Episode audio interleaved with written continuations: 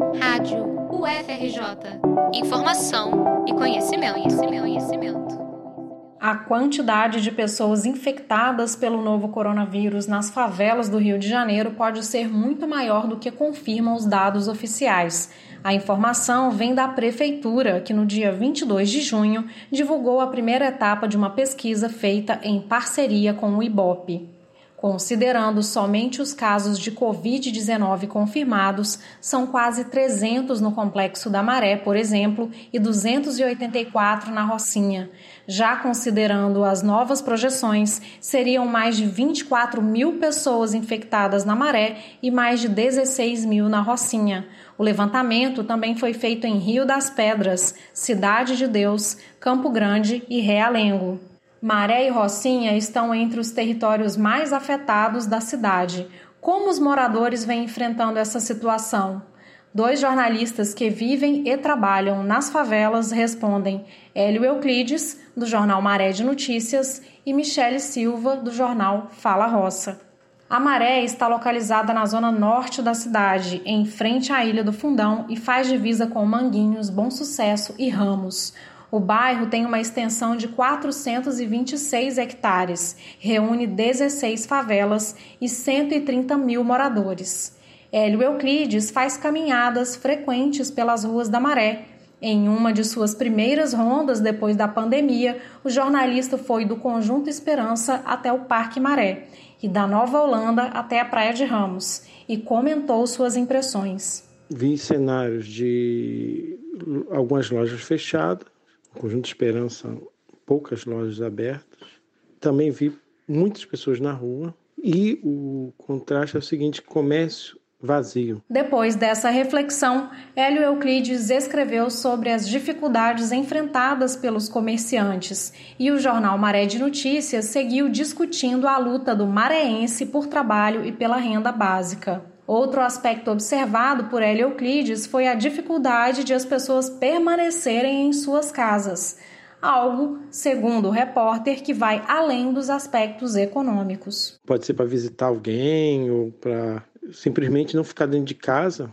A gente sabe que um, um das colocações na favela são os cômodos pequenos, então aquele satisfação, né, de não poder também ficar em casa, de algumas casas com mofo, pouco ar. Então as pessoas botam cadeira na porta ou ficam conversando na esquina. É, eu acho que a socialização, né? Sabendo que a rua é extensão da casa, como destacou o Maré de Notícias, o morador investiu no uso de máscaras. Isso gerou nova demanda para as costureiras e também foi registrado por Hélio Euclides. Rumo à Zona Sul, na divisa com Gávea, Leblon e São Conrado, chegamos a Rocinha. Em um território com extensão de 143 hectares, vivem quase 70 mil pessoas. Presente na vida da comunidade há sete anos, o jornal Fala Roça tem como princípio retratar o cotidiano local, valorizando a cultura e a memória dos moradores.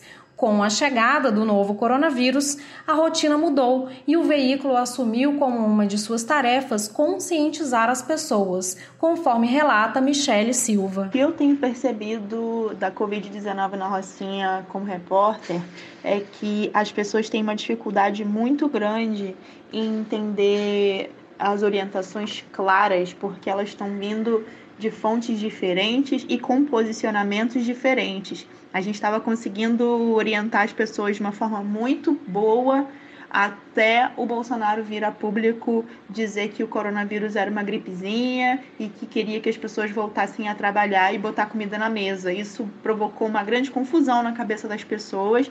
Eu acho que ali ficou subentendido que as pessoas não receberiam a ajuda que a gente estava propondo enquanto mutirão, enquanto ajuda de governo, enquanto assistência de alguma forma, já que elas parariam de colocar renda dentro de casa e voltaram a circular na rua, seja para trabalhar, seja para se divertir, para lazer. As ruas voltaram a ficar lotadas, é uma coisa que a gente tinha é, conseguido diminuir bastante na primeira semana de isolamento social.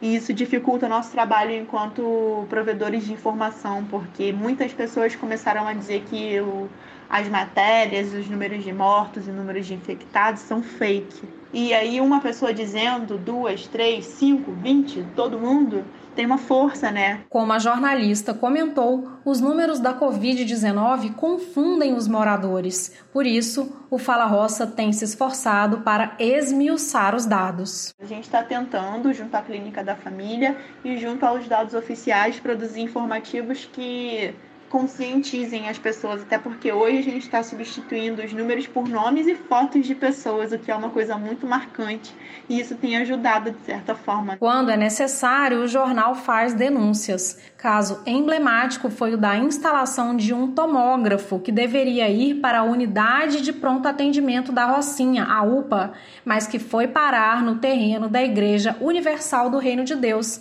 que fica em São Conrado. E seguindo a vocação de revelar personagens da favela, o Fala Roça contou em primeira mão a história de Isael Jacinto da Costa, de 52 anos, padeiro, que, mesmo desempregado, passou a produzir pães e distribuir pela vizinhança. A solidariedade de Cristina Alves Balbino, 29 anos, enfermeira, também virou notícia. Ela percorre as ruas da Rocinha e presta atendimento de graça à população. Quer saber mais sobre as favelas? Acompanhe o trabalho dos jornalistas comunitários e acesse www.mareonline.com.br e www.falarroça.com.br. Da Coordenadoria de Comunicação Social, reportagem de Patrícia da Veiga para a Rádio UFRJ.